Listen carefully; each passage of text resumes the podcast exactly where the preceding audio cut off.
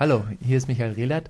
Ihr hört Triathlon Podcast und wenn ihr Lust habt, was heißt, wenn ihr Lust habt, ihr sollt und müsst und könnt, super interessant, ladet euch runter, guckt euch das an. Nicht nur von mir, sondern auch von den anderen Sportlern. Ist wirklich interessant und eine feine Sache und man erfährt mehr, als man eigentlich vielleicht erfahren möchte oder man sagt mehr, als man sagen möchte. Interessant, hört euch das an, viel Spaß und bis bald. Aloha und herzlich willkommen zu Triathlon Podcast.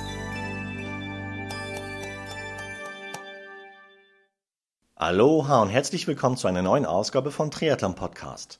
Ich bin Marco Sommer und Triathlon Podcast wird euch mit freundlicher Unterstützung von Wechselszene Sportpromotion, dem Ausrichter zum Beispiel des Sixtus Alpen Triathlons am Schlesee oder auch der Chiemgau Team Trophy, welche am 25. Januar 2015 stattfinden wird, präsentiert. Checkt dazu einfach mal www.wechselszene.com bzw. www.chiemgau-team-trophy.com. Mein nächster Gast ist eine Altersklassenathletin, die bereits seit 14 Jahren Triathlonsport macht. Dass sie Talent, besonders auf der Langdistanz besitzt, das hat sie zahlreiche Male unter Beweis gestellt, zum Beispiel mit einigen Top-10-Platzierungen bei großen Rennen wie der Challenge Rot, dem Ironman Lanzarote, der Challenge Henley on Thames in UK, 2008 erfolgreich bei der Ironman WM auf Hawaii an den Start gegangen, um mal so einige Erfolge zu nennen. Heute ist sie Trainerin und arbeitet mal so ganz nebenbei ihre, wie sie es selbst nennt, To-Do-Liste der sportlichen Herausforderungen ab. Das heißt, Rennen, welche sie schon immer einmal machen wollte, zum Beispiel Quadrathlon oder 24 Stunden Radrennen und ist auch hier sehr, sehr erfolgreich. Wann und wie sie zum Triathlonsport gekommen ist, welche Eindrücke und Erfahrungen sie bei ihrem Hawaii-Start 2008 gesammelt hat, was sich hinter dem Begriff Quadrathlon verbirgt und wie sie letztendlich Trainerin im Triathlonsport geworden ist über diese und viele, viele andere Themen spreche ich mit meinem heutigen Gast Heike Pries.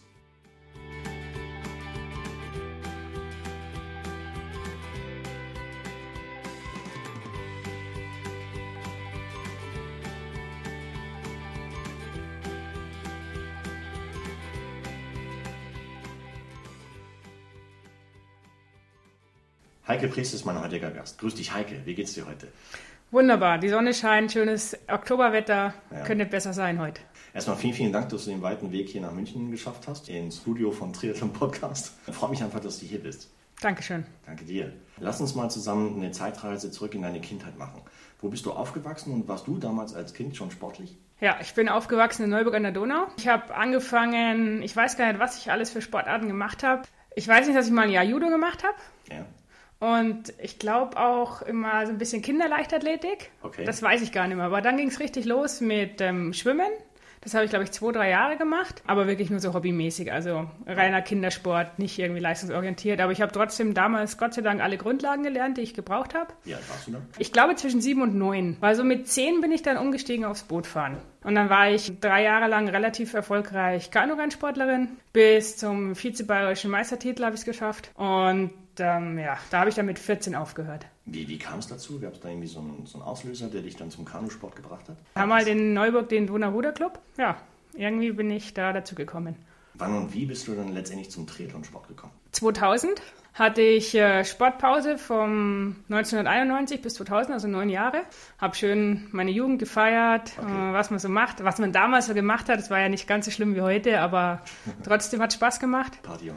Äh, ja, definitiv ja. Cool. Und dann ist mir das aber schon ziemlich lang abgegangen und ich habe es ähm, immer wieder überlegt, was mache ich denn jetzt? Und dann habe ich mich für Triathlon entschieden. Ich wollte einen Ironman machen. Das war mein Ziel. Aber wie, wie bist du überhaupt drauf gekommen? Wann hast du zum ersten Mal von der Sportart Triathlon überhaupt gehört? Also wie ich genau auf Triathlon gekommen bin, kann ich dir nicht sagen. Der Grund war, ich war fünf Jahre bei der Bundeswehr und ich habe äh, in der Grundausbildung, sind wir damals ordentlich getriezt worden und bin da zum ersten Mal so richtig über meine körperlichen Grenzen gegangen und habe diesen Endorphinrausch, wie man ja jetzt vom Triathlon kennt, aber damals war das natürlich was Neues, so dieses wirklich komplette körperliche Ausbelasten erlebt und das wollte ich wieder haben. Es okay. war so eine Sucht okay. sozusagen. Damals schon ging es eigentlich los. Und dann haben wir gedacht, okay, durch einen Ironman kann man sich das wiederholen. Aber wie ich da ganz genau drauf gekommen bin, ob ich es irgendwann mal im Internet damals schon gesehen habe, ich könnte es dir nicht mehr sagen. Wann und wo hast du dann deinen ersten Triathlon überhaupt bestritten? Mein erster Triathlon war der Jedermann, Jedermann-Distanz in Regensburg, 2000. Okay. Und wie lief das für dich? Ich hatte noch ein gutes altes Fahrrad mit Rahmenschaltung. Das habe ich mir irgendwie, glaube ich, für 100 D-Mark von einem Bekannten gekauft, weil ich wollte erst mal reinschnuppern. Und wenn ich heute die Fotos von damals anschaue, war ich auch super top ausgestattet, wie man sich das so vorstellt als Einsteiger. Ja. Aber das lief alles ganz gut. Ich habe einen Bekannten ähm, vom Ingolstädter, also vom SC Delfin Ingolstadt dabei gehabt. Der hat mir da geholfen und habe mich quasi in die Wechselzone hineingestellt, Klasse. sodass ich nur das Rennen machen musste. Und es lief eigentlich beim ersten Mal schon ziemlich gut. Und ja. hast du dich irgendwie gezielt darauf vorbereitet oder einfach äh, ohne Training daran? Doch, ich habe mich schon gezielt darauf vorbereitet. Also ich habe mir von Anfang an ein Buch gekauft. Ja. Das damals gab, war die Auswahl nicht so groß. Es war Triathlon, der Triathlon-Trainer hieß es, glaube ich, mhm. ähm, mit so schönen ähm, Tabellen und Programmen und Klump und Zeug für die Jedermann-Distanz, für Mitteldistanz und für die Ironman-Distanz. Und dann habe ich mir schön die Jedermann-Distanz rausgenommen und habe das einfach ab, abgearbeitet. Ja. Und hat es anscheinend einen positiven Effekt gehabt auf dich? Anscheinend, ja. Klasse. Wie ging es dann noch weiter nach dem ersten Rennen für dich? Dann kam es ziemlich schnell dazu, dass ich damals für den SC Delfin Ingolstadt in der zweiten Bundesliga starten sollte. Ui. Und ja, das war damals bei den Frauen ja noch, ich sag mal, es war noch nicht so auf dem Leistungsniveau wie heute. Die zweite Bundesliga. Es war damals noch die Bayernliga. Von dem her war das okay. Und bin dann durch den SC Delfin Ingolstadt relativ schnell ins leistungsorientierte Training gerutscht. Okay. Es lief auch ganz gut. Es lief alles super. Schwimmen, Radfahren, Laufen. Laufen noch nicht so. Da musste ich mich noch hart ranarbeiten. Aber vor allem Radfahren. Da hatte ich ganz offensichtlich damals schon ein bisschen Talent dazu. Und Schwimmen habe ich einfach aus meiner Kindheit noch mitgenommen. Das war einfach perfekt. Mit den Grundlagen, die dir Ja, Wahnsinn, Wahnsinn. Mhm. Du hast in einer, einer, Trainingsgruppe trainiert. Wie viele Stunden hast du da pro Woche trainiert ungefähr? Ähm, ich habe nur das Schwimmtraining in der Trainingsgruppe gemacht. Triathlon typisch halt. Schwimmen macht beim Verein, den Rest macht man selber. Ja. Und ansonsten war ich ähm, zweimal die Woche ein, zwei Stunden Radfahren und drei bis viermal die Woche laufen damals. Du hast es vorhin schon gesagt, irgendwie Triathlon bedeutet für dich oder hat für dich auch äh, Langdistanz bedeutet. Du wolltest unbedingt eine Langdistanz machen. Ja. Hast du es dann auch letztendlich gemacht? Ja, nach vier Jahren. Also ich war da ganz vernünftig damals schon. Ich wollte es eigentlich nach drei Jahren machen. Und dann habe ich, glaube ich, bei meiner ersten Mitteldistanz hat mir irgendeiner gesagt, lass dir ein Jahr Zeit. Ja. Ich dachte, ja, okay, gut, dann mache ich das. Und dann habe ich zwei Mitteldistanzjahre gemacht und habe dann meine erste Langdistanz gemacht. Okay. 2004 in Rot. Ja, gesunder Aufbau. Ja. Und was haben deine Eltern gesagt, als du denen gesagt hast, ich mache eine Langdistanz? Ähm, die fanden es ziemlich verrückt. Ehrlich? ja. Sind deine Eltern auch sportlich gewesen oder immer noch sportlich? Nein, aber meine Schwester war schon sportlich. Also, sie kennen es. Aber deine Schwester ist auch im Triathlon-Sport? Nein, die war Nationalmannschaftssynchronschwimmen. Erste Langdistanzteilnahme bei der Challenge in Rot 2004. Ja. Wie, wie lief denn das überhaupt für dich? Oder warum gerade Rot? Naja, Rot ist, wenn man in Bayern aufwächst, dann muss man Rot machen. Wie, wie lief das Rennen für dich? Super. Also, ein glückliches erstes Mal. Ich habe irgendwie mal so, glaube ich, damals mit 12 Stunden 30 geliebäugelt. Ja. Und dann war ich irgendwie auf Kurs unter 11 und dann haben wir angefangen, die Füße weh zu tun. Dann haben wir gedacht, warum laufe ich denn jetzt noch? Ich bin eh so schnell. Dann bin ich erstmal in aller Ruhe gegangen, vor lauter Glück. Also ich war einfach wirklich glücklich und wollte dann diese Schmerzen nicht haben. Habe mir gedacht, ja super, ich habe so viel Zeit und bin dann insgesamt dreimal gegangen. Sonst wäre ich beim ersten Mal schon viel, viel, schneller gewesen. Aber ich war einfach glücklich und zufrieden und bin dann mit 11, 20 ins Ziel gekommen. Ja, super. Ja. Das heißt, du hast überhaupt nicht gelitten, sondern hast es genossen. Ja, doch, man leidet, man leidet immer auf der Langdistanz. Aber durch meine Gehpausen habe ich das schon minimiert. War das eine Einmalgeschichte oder hat es dich danach richtig gepackt und ähm, wolltest dann weiterhin Langdistanz machen? Richtig gepackt. Wirklich? Ja. Da, dann habe ich auch mit ähm, richtig intensiven Training begonnen. Also ich habe davor schon, glaube ich, viel trainiert, weil ich hatte auch relativ viel Zeit. Damals war ich im Studium okay. und konnte es mir gut einteilen. Was hast du studiert? Philosophie passt zum Sport. Ja, äh, da habe ich auch noch Hobbysport gemacht zu dem okay. Zeitpunkt. Oder wollte Hobbysport machen. Genau. Und durch das viele Training bin ich ja dann 2005 gleich mal Achter geworden in Rot. Wahnsinn. Ja. Aber das ist immer noch im Altersklassenbereich. Ja. Also Achter overall zu werden ist schon ein Brett. Ja. Das heißt, bist du dann irgendwie auf den Radar gekommen von erstmal vom, vom Rennausrichter als auch von äh, Sponsoren vielleicht? Wenig. Sag ich mal, im Frauenbereich ist es ja generell schwer, Sponsoren zu finden. Damals war es noch ein bisschen schwerer. Da gab es ja auch noch nicht so viele Frauen, die wirklich in Deutschland gut waren. Es war noch nicht so bekannt. Es gab ein paar bekannte Namen, aber darunter kam eigentlich nichts. Also so breit gefächert wie heute war es einfach nicht. Okay. Und deswegen war das relativ schwer. Aber hat sich damals vielleicht für dich die Frage gestellt, ja, vielleicht den, den Triathlon-Sport vielleicht auch ein bisschen ja, professioneller anzugehen? Ja, weil damals war so die Damenelite bei 9 Stunden 35 so ein Nicoleda, Wenke Kujala, ja. ähm, die waren alle um die 39, plus minus fünf bis zehn Minuten. Und dann habe ich mir gedacht, na gut, mit 39, 49 kann ich Profi werden. Und das waren halt damals 25 Minuten dorthin. Und dann habe ich mir gedacht, das probiere ich jetzt. Okay, du bist als Altersklassenathletin Top 10 bei einem ja, der, der wichtigsten Rennen in Deutschland geworden. Für jeden Altersklassenathleten gibt es ja auch das Ziel, einmal auf Hawaii zu starten, weil es einfach das Mekka und die Wiege des äh, Triathlonsports global ist. War das damals auch vielleicht ein Ziel für dich? Ja, das hat mich auch dazu gebracht, dass ich dann 2009 hätte ich ja einen Freistaat in Rot gehabt, weil jeder Top Ten Platzierte darf im nächsten Jahr umsonst in Rot starten. Aber das war mein letztes Jahr in der AK 25 bis 30, also da war ich 29 Jahre alt und dann dachte ich mir, okay, wenn Hawaii Quali dann jetzt, okay. habe den kostenlosen Rotstart ähm, fallen lassen und bin nach Zürich gegangen und wollte mich qualifizieren und es hat natürlich nicht geklappt. Ja, wieso nicht? Ähm, es war in dem Jahr in Zürich ein unglaublich starkes Feld in der AK 25 bis 30. Mhm. Also es muss wirklich so gewesen sein, dass sich jeder gedacht hat, haha, Zürich, da geht's gut. Und in jedem Jahr war wirklich unfassbar viele gute da und es gibt immer nur einen Startplatz. Okay. Und ich habe kein gutes Rennen gemacht. Aber ich glaube, selbst mit meinem besten Rennen hätte ich äh, den, die AK nicht gewinnen können in dem Jahr. Und so hat es leider nicht geklappt. Hat es letztendlich geklappt? Ja. Nein, 2006. 2006 Entschuldigung, 2006. Weil 2008 war ich dann auf Hawaii. Und äh, über welches Rennen hast du dich für Hawaii qualifiziert? Lanzarote. Äh, ist ja auch ein Brett. Ist ähm, einer der schönsten Wettkämpfe. Wirklich? Ja, definitiv. Landschaftlich, die Organisation durch den Kenneth Gask, der das ja alles aus einer Hand macht, genauso leidenschaftlich wie in Rot. Ja. Also neben Rot ist Lanzarote für mich der schönste Wettkampf. Das heißt, du hast dich in Lanzarote qualifiziert für Hawaii. Was ging dir damals durch den Kopf, als du als du die Quali für Hawaii in der Tasche hattest und als du dann letztendlich im Flieger Richtung Big Island unter. Als ich die Quali in der Tasche hatte, war ich einfach nur glücklich. Das war auch ein brutal hartes Rennen, weil ich so viel Krämpfe hatte. Und die Zweitplatzierte in meiner AK, die war dicht hinter mir. Und ich hatte mit eine Betreuerin dabei, die hat mir immer die Zeiten angesagt und ich habe mich richtig quälen müssen, dass ich diesen ersten Platz halte. Und dann war ich nur glücklich. In dem Jahr hatte ich aber viele Probleme mit dem Iliosakralgelenk, ISG, ja. Kreuzdarmbeingelenk. Und so war Hawaii unter einem ziemlich schlechten Vorzeichen. Also wenn es ein anderer Ironman gewesen wäre oder Wettkampf, hätte ich ihn einfach abgesagt, aber man kann ja Hawaii nicht absagen und bin dann dahin geflogen, wirklich mit dem Ziel, ich will einfach nur finishen. Hab davor noch entsprechend Spritzen bekommen und alles, also es war typische triathletische Unvernunft. Ich bin da jetzt qualifiziert, ich muss da jetzt starten, ich tue alles dafür und ja, letztlich habe ich es auch geschafft. Wann bist du angereist? Ich bin zehn Tage vor angereist, um mich zu akklimatisieren ja. und habe quasi den ganzen Urlaub dann vor dem Wettkampf gemacht, weil ich ziemlich danach dann wieder abgereist bin. Beschreib mal die Atmosphäre in der Rennvorwoche für die Personen, die jetzt äh, den Podcast hören, aber vielleicht bislang noch nicht auf Hawaii gewesen sind und äh, vielleicht damit liebäugeln, da immer mal hinzukommen. Die Atmosphäre auf Hawaii ist schon eine ganz besondere. Die Stadt wird von Tag zu Tag voller ähm, es hängen von Tag zu Tag mehr Triathlon-Plakate. Ja. So zehn Tage vorher ist noch relativ wenig zu sehen, aber dann wird es wirklich von Tag zu Tag einfach Triathlon pur. Und unmittelbar vor dem Rennen ist man dann, als wenn es nichts mehr anders gäbe als Triathlon. Okay. Es ist schon was ganz Besonderes. Ganz, ganz toll ist das Schwimmen. Ich bin viel am Captain Cook Monument geschwommen. Ja. Das habe ich davor in irgendeiner Zeitschrift gelesen. Da haben sie irgendwelche Profis interviewt, was sie unbedingt tun, wenn sie auf Hawaii sind. Und irgendeiner hat geschrieben, man muss einmal zum Captain Cook Monument schwimmen.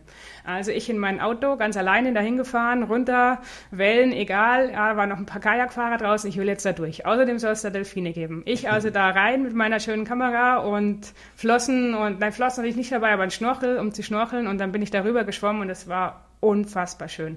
Das war fast noch schöner als das Schwimmen auf der Original-Wettkampfstrecke. Es ist äh, warm, es ist ein tiefes Blau. Ähm, man wird von diesem Blau förmlich eingenommen. Ja. Es, ist, es ist unbeschreiblich. Und das alles nur im normalen Badeanzug, weil das Wasser ja so warm ist, ohne irgendwie störende Neoprenschicht.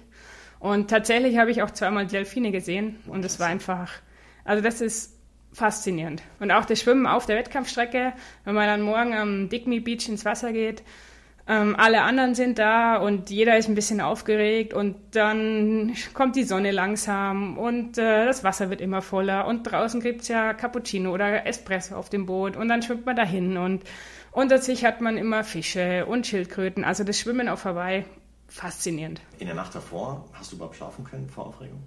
Oder warst du überhaupt aufgeregt? Ja, ich war sehr aufgeregt. Ja? Auf jeden Fall. Ja, ich habe so meine typischen zwei, drei Stunden irgendwie geschlafen. Ja. Also ein bisschen schon, aber wie vor jedem wichtigen Rennen, man schläft nicht. Wie verlief denn das Rennen letztendlich für dich Hawaii, die erste Teilnahme überhaupt? Das Schwimmen verlief ganz gut. Mhm.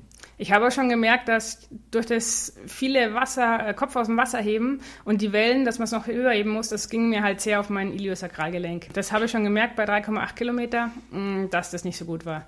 Dann bin ich aufs Fahrrad und ich glaube, es lief 40 Kilometer relativ gut und dann hat aber mein rechtes Bein zugemacht und ich hatte dann Krämpfe von oben bis unten, bin dann abgestiegen, so was hatte ich auch noch nie, weil normalerweise macht halt, tut hinten das Kreuz weh und nicht vorne rechts die Leiste.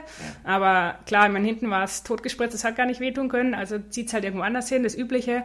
Naja, und dann habe ich mich erstmal ausgeheult da am Straßenrand und mir gedacht, ja gut, scheißegal, äh, ich war ja ich bin ja relativ schnell unterwegs, sage ich mal. Also ich hatte den ganzen Tag Zeit. Und dann habe ich mich einfach auf dieses Fahrrad gesetzt, den kleinsten Gang eingelegt und bin bis Harvey hochpedaliert. Irgendwann kam ich dann diesem Harvey an und habe schon gemerkt, jetzt wird es langsam besser. Oder es wurde dann einfach besser durch dieses Pedalieren auf dem kleinsten Gang.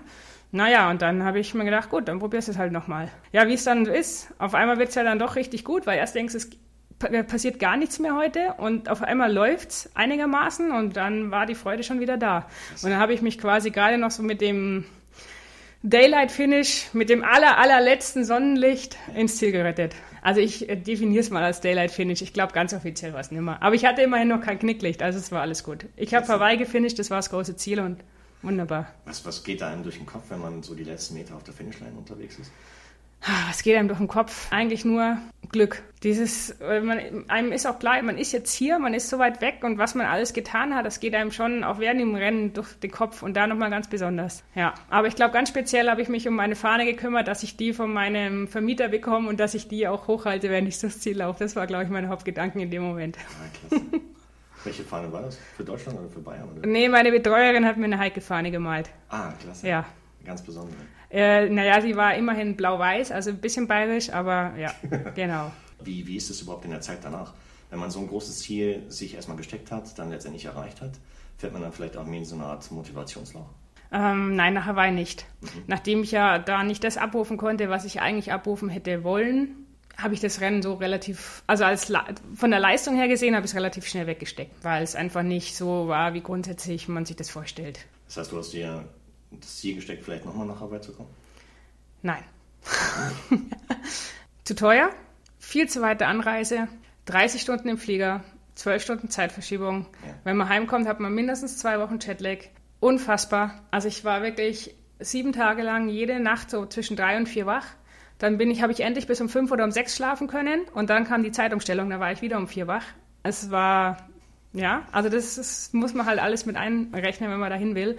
Und es gibt so viele andere schöne Rennen auf dieser Welt, dass ich eigentlich nicht nochmal unbedingt nach Hawaii muss. Das heißt, du hast dir das damals alles selber finden? Ja. Ist schon eine Hausnummer. Ja. Auf deiner Website schreibst du, dass du im Zeitraum 2010 bis 2013 den Triathlonsport semi-professionell betrieben hast. Ja.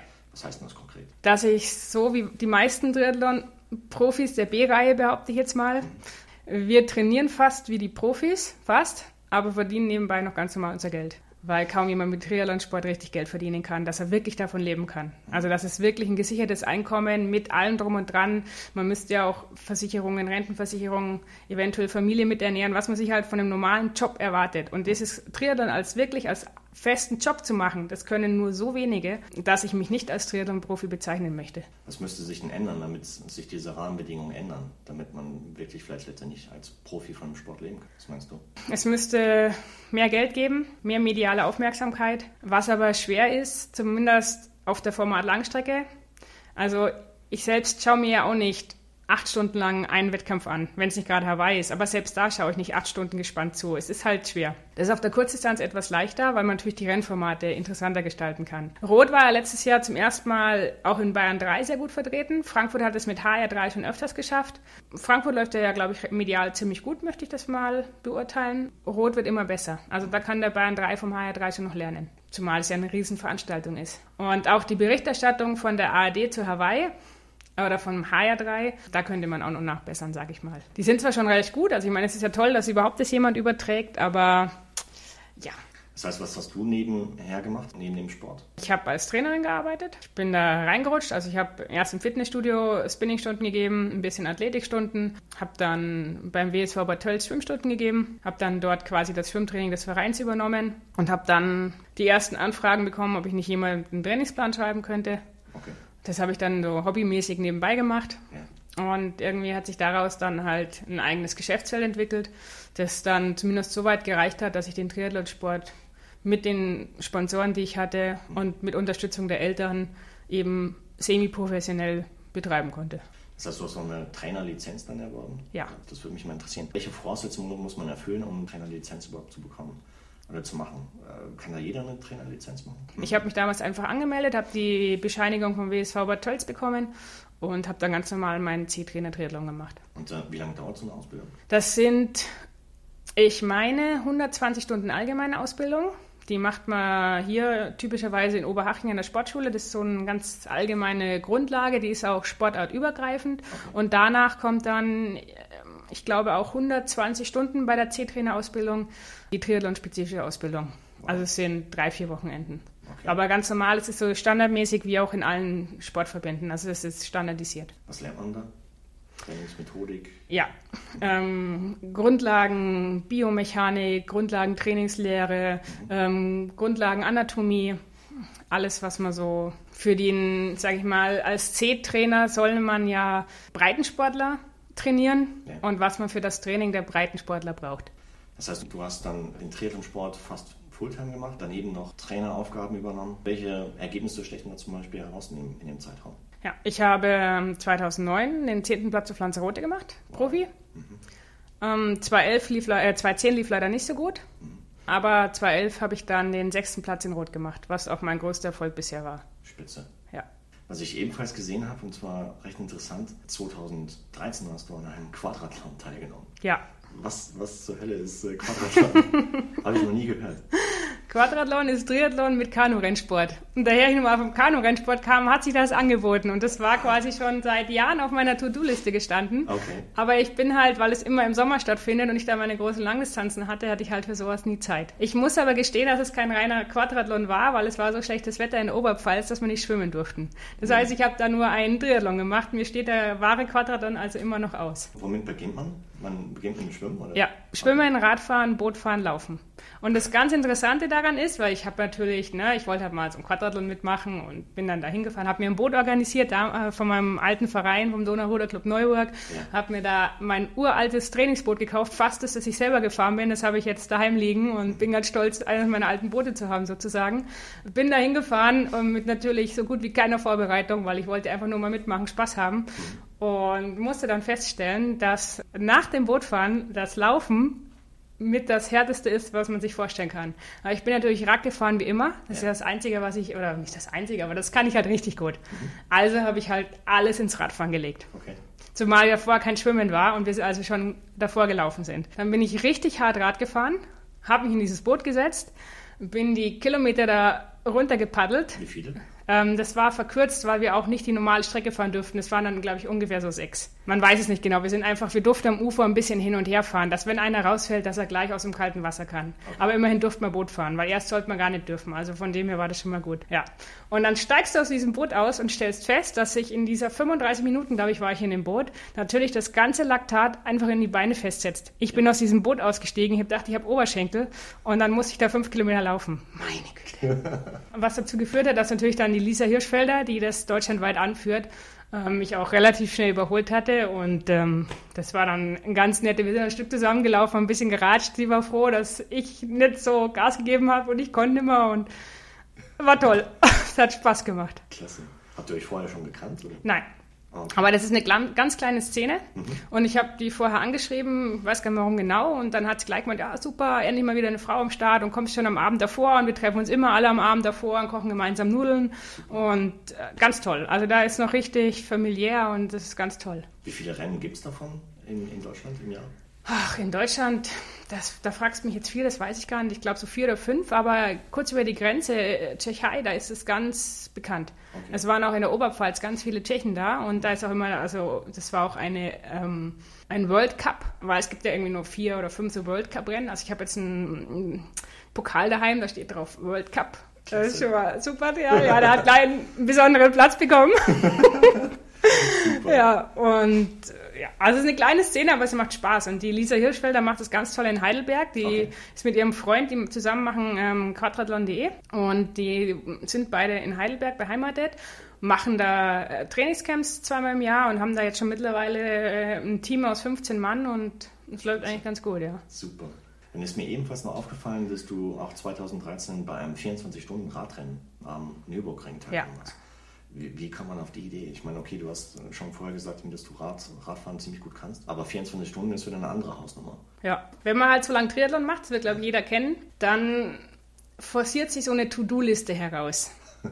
man hört von irgendeinem Rennen und denkt, oh, das hört sich aber gut an, da muss ich irgendwann mal mitmachen. Mhm. Und ja, diese Liste wurde halt länger und länger und ich hatte dadurch, dass ich es halt relativ semi-professionell eben gemacht hatte, keine Zeit für irgendwelche äh, Spielereien. Ja. Das habe ich alles schön brav nach hinten verschoben. Und deswegen war 2013 das Jahr, endlich mal zu sagen, juhu, mhm.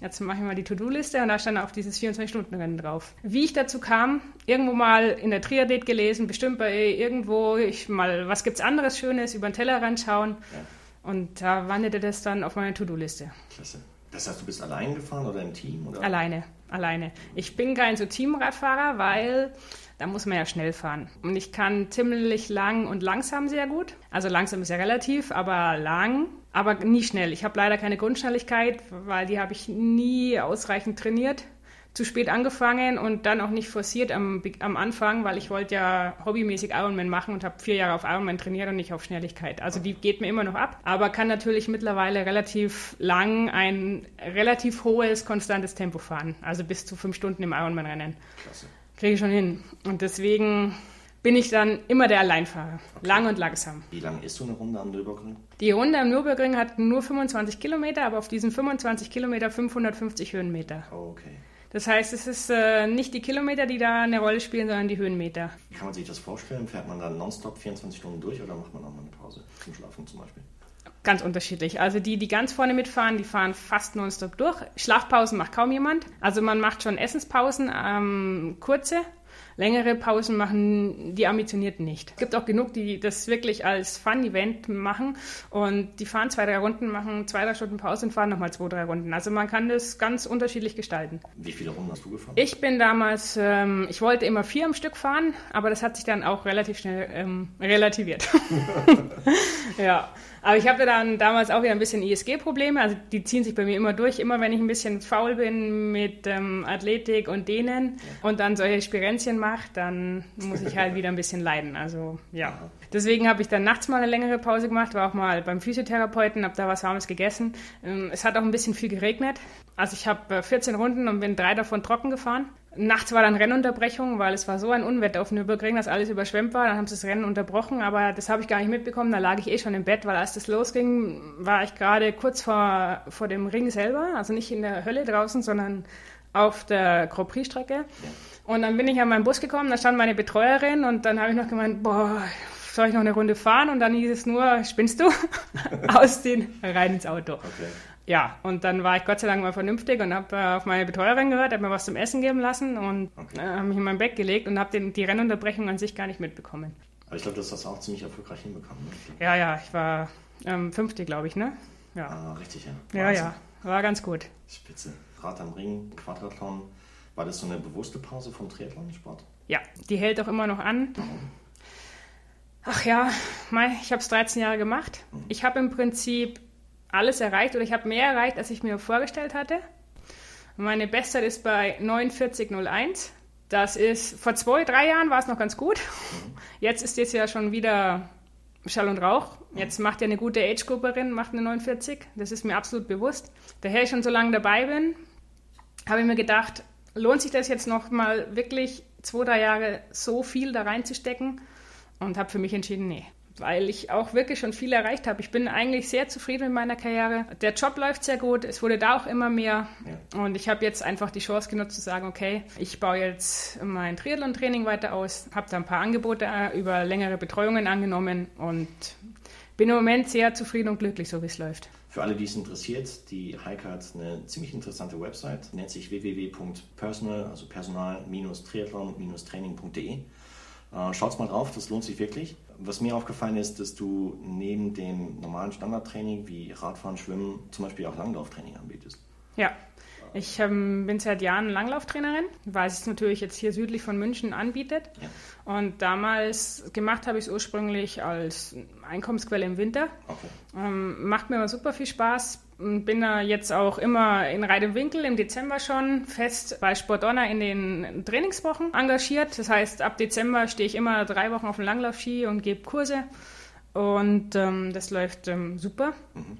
Das ist dann mehr für Fortgeschrittene oder für eine? Das ist für alle. Okay. Also das sind reine Langlaufwochen für Anfänger bis Rennläufer. Mhm. Wir haben immer eine Rennlaufgruppe, die Leute, die sich auf den Wasserlauf oder andere ähm, Skilanglaufwettbewerbe vorbereiten, die gehen ja Ende Dezember, Januar gehen die los. Die müssen also Anfang Dezember auf die Ski. Okay. In Reit Winkel liegt normalerweise ab Ende November Schnee. Letztes Jahr zum Beispiel war es so. Auch wenn im Januar, Februar dann nichts mehr lag, aber im Dezember sind wir drei Wochen auf Naturschnee Ski gefahren. Also es war super. Und das ist eine tolle Sache dort. Wäre Langlauf vielleicht auch interessant für Triathleten? Auf jeden Fall. Ja? Jeder, der die Chance hat, nicht allzu weit zu Loipen fahren zu müssen, sollte das unbedingt regelmäßig ins Training einbauen. Es ist ein super Ganzkörpertraining, mhm. weil man ja Arme und Beine braucht. Ähm, es ist ein super Ausdauertraining. Man kann auch im Winter zwei, drei Stunden sich bewegen, was man ja sonst eigentlich nur drin auf der Rolle kann. Und jeder weiß ja, also zwei, drei Stunden Rolle fahren ist jetzt nicht der Hit. Ja. Da ist zwei, drei Stunden Skilanglauf einfach schöner. Das heißt, dein, dein Trainings- oder dein Coaching-Angebot ist recht umfassend. Hand aufs Herz, was kostet so eine Trainerstunde? 85 Euro. Mit 85 Euro bin ich ganz ehrlich relativ günstig, was einfach daran liegt, dass ich jetzt im Süden von München beheimatet bin. Ja. In Frankfurt selber zahlst du wesentlich mehr. Ja.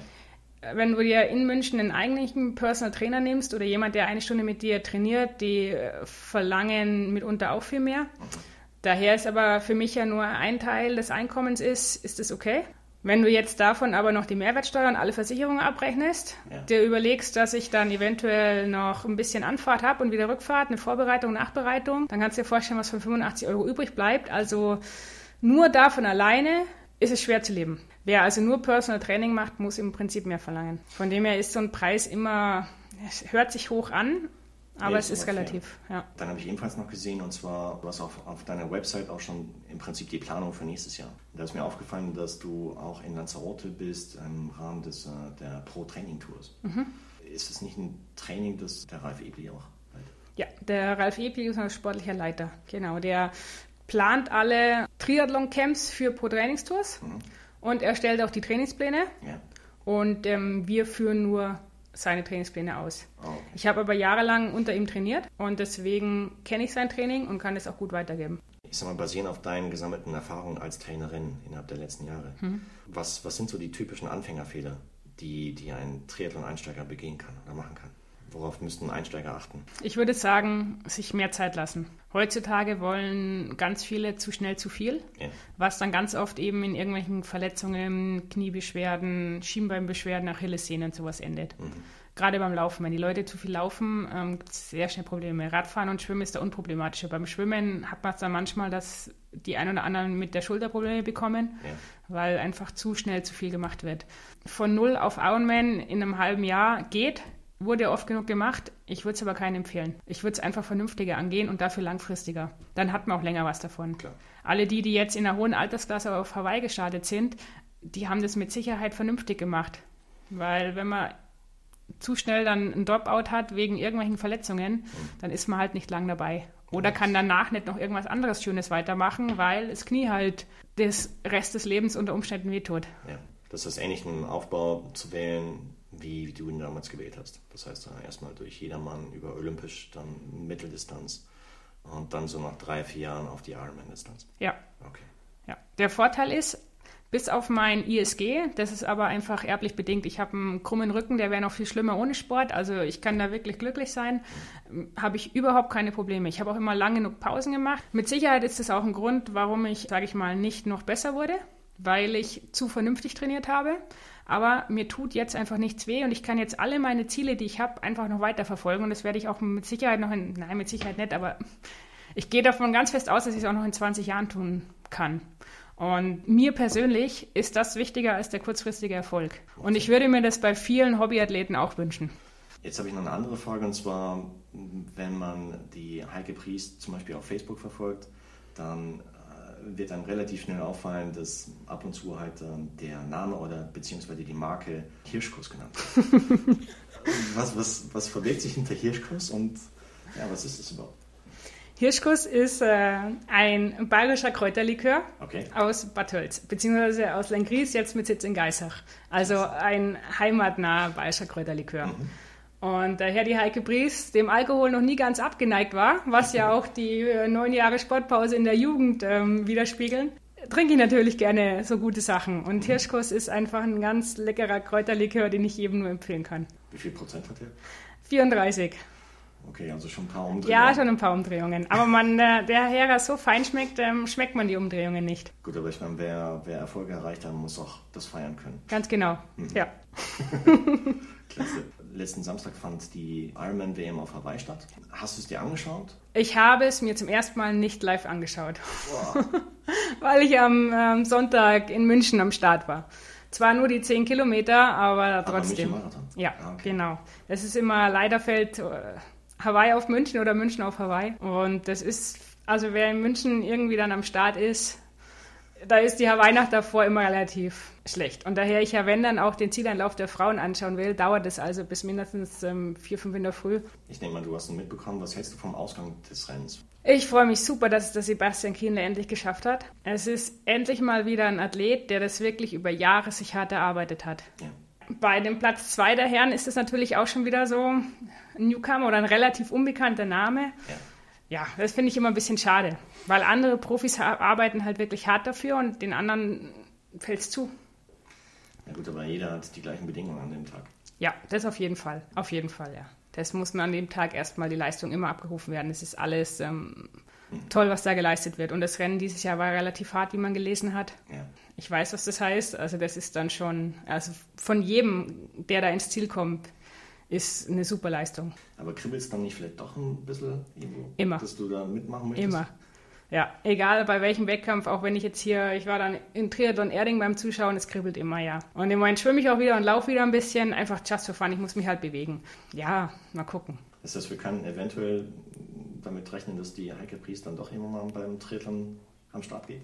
Ja, aber hoffentlich, hoffentlich nur als Hobbyathlet. Und das wird vielleicht auch noch ein bisschen dauern, weil noch laufe ich an meinen Zeiten von damals hinterher und da muss ich, glaube ich, noch ein bisschen Abstand gewinnen, dass ich dann auch wirklich Spaß haben kann und nicht unzufrieden bin mit meiner 10 Kilometer Laufzeit. Jetzt haben wir die ganze Zeit über Sport gequatscht. Welche weiteren Hobbys hat die Heike Priest neben dem Sport, wenn du überhaupt Zeit dazu hast? Viel Zeit blieb lang nicht. Ja. Ähm, jetzt ein bisschen mehr. Was ich ganz gern mache, ist Heimwerken.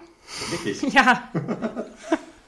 ja, äh, ich bin Stammkunde bei der BayWa. Ah, klasse. ja. Ich möbel dann mein Zuhause so ein bisschen auf und habe so ein paar kleine Projekte. Dieses Jahr habe ich meine erste eigene Holzhütte gebaut, weil ich für meine Fahrräder einen Unterstand gebraucht habe. Super. Solche Projekte nehme ich mir dann vor. Selbst ist die Frau. Ja, genau. Und das andere Hobby ist Computern. Also ich mache meine Homepage selber. ist einfach ein Hobby von mir. Da sitze ich mitunter Tage dran mit viel Freude. Ja. Und auch sonst mache ich am Computer relativ viel. Okay. Und welche ja, Träume, Ziele möchtest du noch in Zukunft erreichen? Gibt es da welche? Also mein Ziel ist jetzt, also ich habe noch zwei Ziele. Ja. Paris, Brest, Paris. 1200 Kilometer nonstop. Das gehe ich nächstes Jahr an, 2015. Dafür habe ich jetzt ja auch ähm, dieses Jahr die Grundsteine gelegt, bin in 600er gefahren, dass ich mich nächstes Jahr früher anmelden kann, weil dort auch die Startplätze begrenzt sind und sowas. Also das ist jetzt das Ziel für nächstes Jahr. Ja. Und dann steht noch auf meiner langen To-Do-Liste der Vaserlauf, 90 Kilometer Skilanglauf Klassik. Das ist auch, das ist halt so ein Klassiker, den habe ich auch noch nicht. Dann habe ich noch ganz viele Skilanglauf-Wettbewerbe, diese ganz typischen Skimarathons hier in der Gegend. Da habe ich noch keinen einzigen, außer in, in der Leutasch. Ja. Den König-Ludwig-Lauf mal den 20er. Okay. Also da steht noch viel an. Aber ansonsten, Würdest du dich vielleicht für Abenteuerrennen jetzt auch im Triathlonsport, zum Beispiel Norseman oder sowas interessieren? den Norseman habe ich schon mal gemacht. Echt? Ja, also zumindest habe ich ihn angefangen, aber damals auch wieder ISG-Probleme gehabt und musste dann beim Radfahren aussteigen. Das war auch wieder so, ich hätte gar nicht an den Start gehen sollen, aber man ist ja schon mal in Norwegen, also probiert man es halt mal, ja. Nein, mir hat er nicht so gut gefallen, weil ich bin nicht so der Bergläufer Ja. und Ich hatte damals nicht mehr die Herausforderung, das Ding zu schaffen. Dafür sage ich, war ich jetzt einfach nicht zu, ja, ich will nicht sagen zu gut, aber ein, also diese Distanz zu finishen war in diesem Leistungsspektrum jetzt nicht die Herausforderung an sich. Okay. Und dass ich dann bei der schweren Strecke für mich selber Bestzeiten aufstelle, da hatte ich nicht die Motivation. Dann stelle ich es lieber in Rot auf, das sind, da liegt mir die Strecke besser. Aber es ist äh, grundsätzlich ein toller Wettkampf. Es ist ein tolles Naturspektakel. Es ist noch ziemlich rudimentär und ich kann es nur empfehlen. Gut, dann sind wir schon am Ende des Interviews angekommen. Dann bedanke ich mich ganz, ganz riesig für die Zeit, die du dir heute genommen hast. Gerne. Ich freue mich riesig, dass du da warst, weil es war echt ein sehr, sehr interessantes Gespräch. Ich wünsche dir für die Zukunft alles, alles Gute. In erster Linie, dass du gesund bleibst, dass sich das ISG nicht mehr meldet. Ja. Ja, dass du alle Ziele erreichst, die du dir vornimmst. Danke. Und äh, bin gespannt, was wir noch in Zukunft von dir hören. Und für euch da draußen, schaut euch die Seite an, www.personal-triathlon-training.de trinkt ab und zu mal einen Hirschkuss. genau. Prost. Also, danke. danke. Ciao. Ciao. Heike Pries war mein heutiger Gast. Dieses Interview wurde euch mit freundlicher Unterstützung von Wechselszene Sportpromotion präsentiert. Und nicht vergessen mal die Website von Heike unter www.personal, also Personal-Triathlon-Training.de zu besuchen. Es lohnt sich, denn Heike bietet zum Beispiel auch Gutscheine für Trainingseinheiten an. Und das ist vielleicht ein Tipp für ein Weihnachtsgeschenk. Ich hoffe, das Interview mit Heike hat euch gefallen. Und wenn ja, dann würde ich mich riesig über euer zahlreiches Feedback und viele, viele Kommentare auf meiner Website www.triathlon-podcast.de, über jede Menge Daumen hoch auf Facebook oder auch neue Follower auf Twitter unter triathlonpod ganz, ganz riesig freuen. Und selbstverständlich freue ich mich natürlich auch darüber, wenn ihr auch bei der nächsten Ausgabe von Triathlon Podcast wieder mit dabei seid. Also bis dahin, bleibt sportlich, euer Marco.